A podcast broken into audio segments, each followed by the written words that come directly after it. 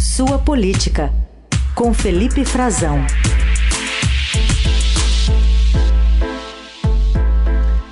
Frazão já está aqui conosco, tudo bem? Como é que você está? Oi, Carol, tudo bem? Bom dia para você, bom dia para os nossos melhores ouvintes. Bom dia.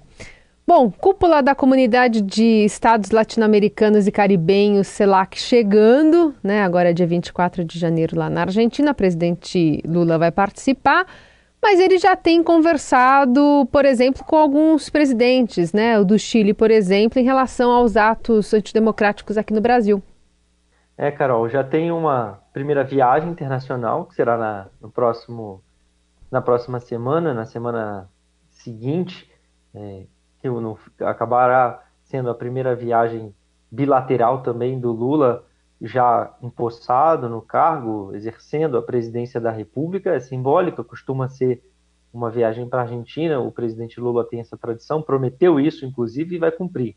Vai cumprir e vai fazer, trazer o Brasil de volta para CELAC, para essa cúpula dos estados eh, latino-americanos e caribenhos, que já foi anunciada também essa adesão, esse retorno do Brasil a essa cúpula. Mas eu vou trazer uma informação que eu acho que é interessante da gente acompanhar, Carol, que na quinta-feira passada o Lula recebeu uh, os jornalistas que cobrem a presidência da República aqui em, em Brasília, no Palácio do Planalto. Eu estive lá e conversei com ele no minuto, no finalzinho da, da, do café da manhã, ele respondeu a algumas perguntas, não respondeu uma pergunta nossa, é, então eu tive que tentar um acesso ao presidente direto e ele me respondeu no finzinho que ele estava deu uma frase bastante simbólica para a gente entender qual é a relação hoje, né, depois desses atos que ocorreram no domingo, dia 8 de janeiro, no domingo retrasado, né, com os atos antidemocráticos, essa, tentativa de golpe de Estado, e qual era a sensação que ele tinha, porque ao longo da semana ele veio escalando a, o discurso dele, endurecendo a posição é, com as Forças Armadas. Há muita informação ainda de bastidor que ainda não veio a público, muita apuração. A gente vê, por exemplo, o, as imagens que foram exibidas até agora, a presidência repassou muitas dessas imagens para a TV Globo, para foram exibidas no Fantástico, eles fizeram uma reportagem especial. Elas não trazem detalhes da atuação das Forças Armadas, tampouco das polícias, como é que foi a defesa do Palácio do Planalto.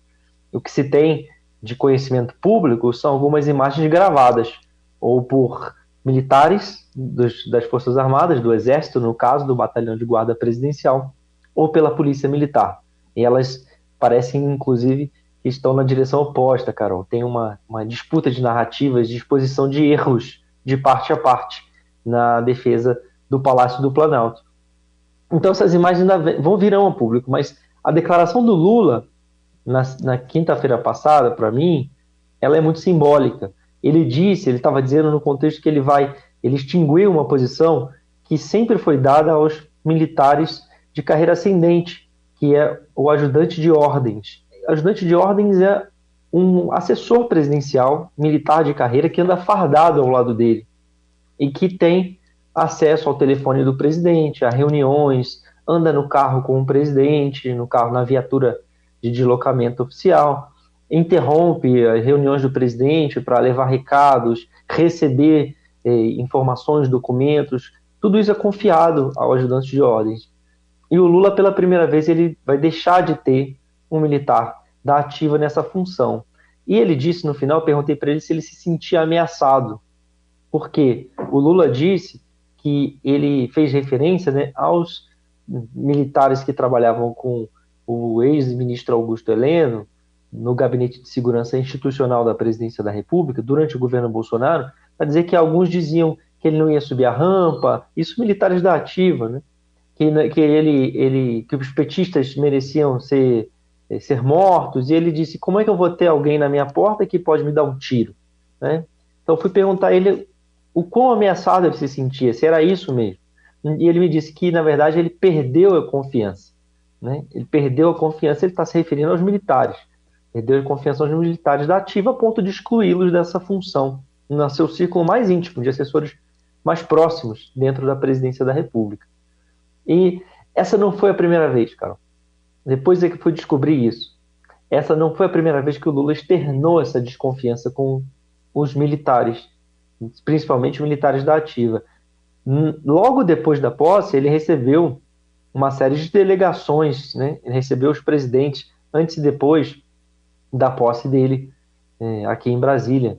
E entre eles estava o presidente do Chile, o Gabriel Boric. O Gabriel Boric, ou Boric, como a gente é, pode falar aqui no Brasil, é mais comum. É, ele externou para a delegação chilena essa mesma preocupação.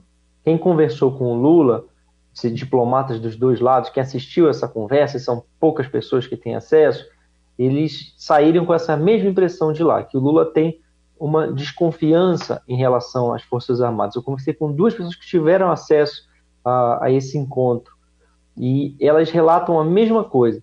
Não foi nem preciso eu dizer o que o Lula tinha dito para a gente, para que seria publicado no Estadão, e eles já externaram essa, essa sensação. Disseram que o Lula é, de, de, relatou que era preciso ganhar a confiança das Forças Armadas, que ele sabia que elas que tinham um perfil majoritário dentro das Forças Armadas, principalmente nas cúpulas, bolsonarista, de ideologia à direita e alinhamento com o presidente Jair Bolsonaro, que era preciso ganhar essa confiança das Forças Armadas, mas segundo ele, segundo essas pessoas que, fontes né, da, da área diplomática que assistiram essa conversa, ele já disse para o Boric, para o presidente chileno, Gabriel Boric, que ele não acreditava no envolvimento direto numa tentativa de golpe de Estado, numa quartelada das Forças Armadas.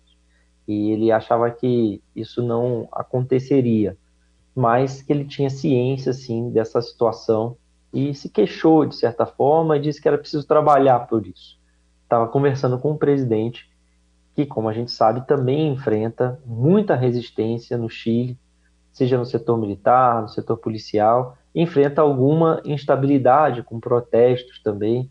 Um país que tem vivido uma situação difícil, tentou se aprovar uma constituição nova e o governo enfrenta alguma dificuldade também por uma reformulação muito grande. Ele chega ao poder no Chile com uma, fruto de uma série de manifestações e pedidos de mudança, mudança constitucional para deixar para trás, inclusive no Chile, uma uma ditadura, uma herança da ditadura que é a Constituição chilena e da ditadura do Pinochet.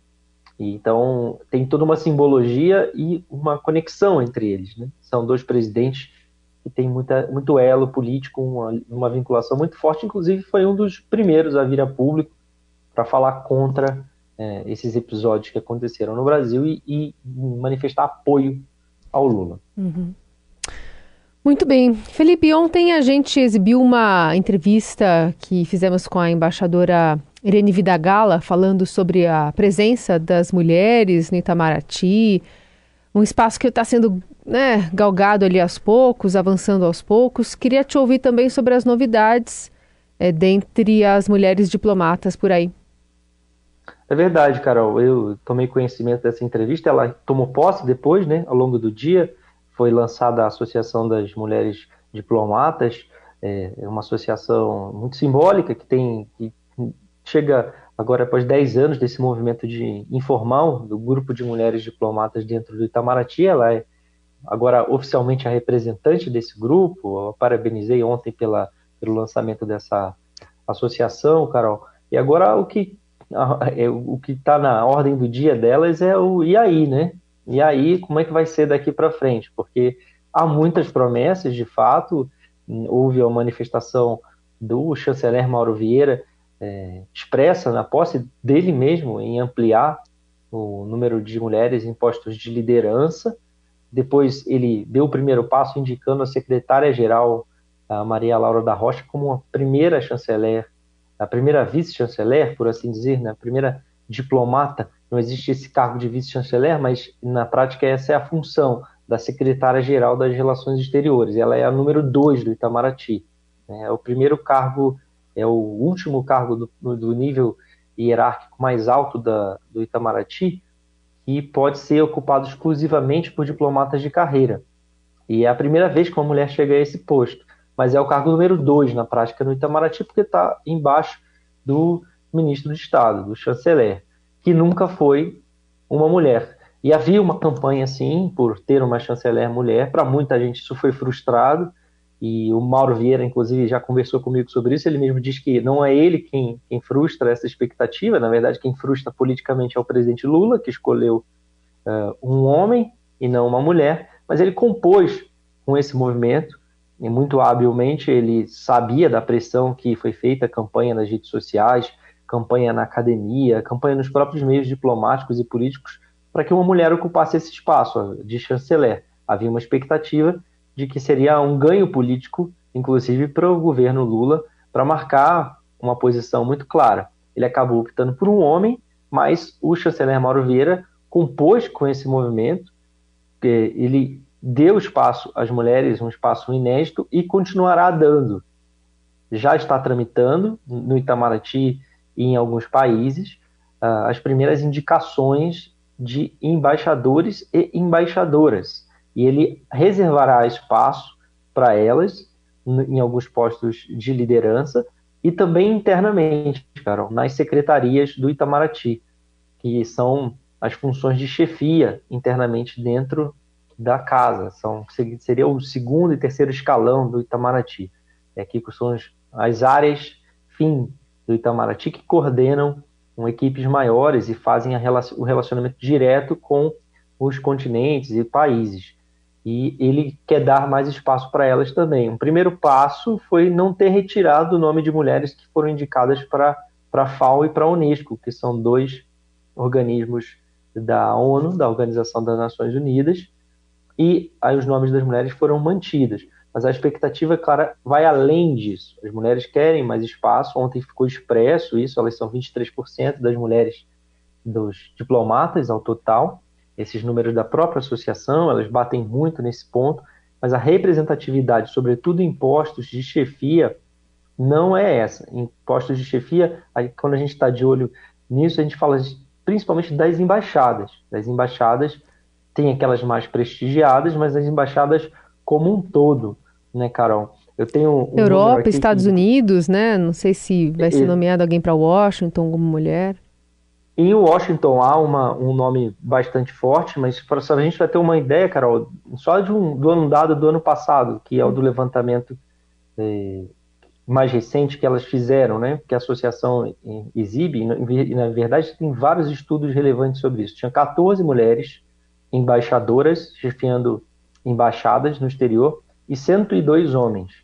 E dessas 14 mulheres, a maioria estava ou na América Central África, ou né? na África, né? Então, assim, os postos da Europa, da América do Norte, até na América do Sul, só tinha uma. Ou seja, são ou a nossa própria região, que tem uma relevância, ou algumas os países que têm mais peso diplomático né, mais peso estratégico, geopolítico, não tinha mulheres. E, e, essa situação vem, vem sendo exposta por elas numa disputa mesmo por espaço, uma disputa política, uma disputa justa. É, a representação precisa ser ter mais equilíbrio, mais paridade. A busca delas é por isso. Não só pelo cargo de chefia, pela primeira vez, é claro que essa expectativa ela continuará existindo e, e chegará a hora, não foi dessa vez, mas Agora, você dizia em Washington, sim, tem uma mulher falada por todos, internamente ainda não confirmada, nenhum nome está confirmado ainda, porque precisa passar pelo país visitante, eles dão um aval, de acordo, o país onde, na verdade, elas não estão visitando, mas elas estão representando o presidente da República. Mas existe o nome da embaixadora Maria Luísa Viotti, que era, inclusive, cotada para ser chanceler por várias pessoas, inclusive dentro do PT, dentro da diplomacia. Ela foi embaixadora na ONU, secretária-geral do, do, atual presidente, eh, secretário-geral da ONU, né, chefe de gabinete do atual secretário-geral, Antônio Guterres, e ela representou o Brasil na ONU já como é, representante diplomática.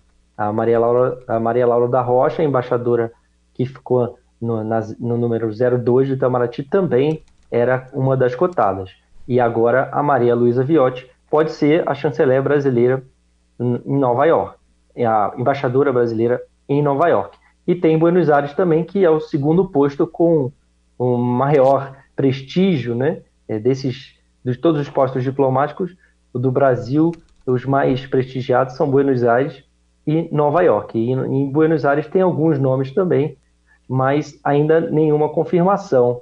É, agora, o que internamente a gente sabe no Itamaraty é que Buenos Aires sairia muito rápido se já tivesse sido de fato submetido o nome de alguma embaixadora para lá. E tem a embaixadora Eugênia Bartmans e a embaixadora Gisela Padovan, que são dois nomes muito experientes, são dois nomes é, de ponta do Itamaraty, que foram primeiras colocadas nas turmas.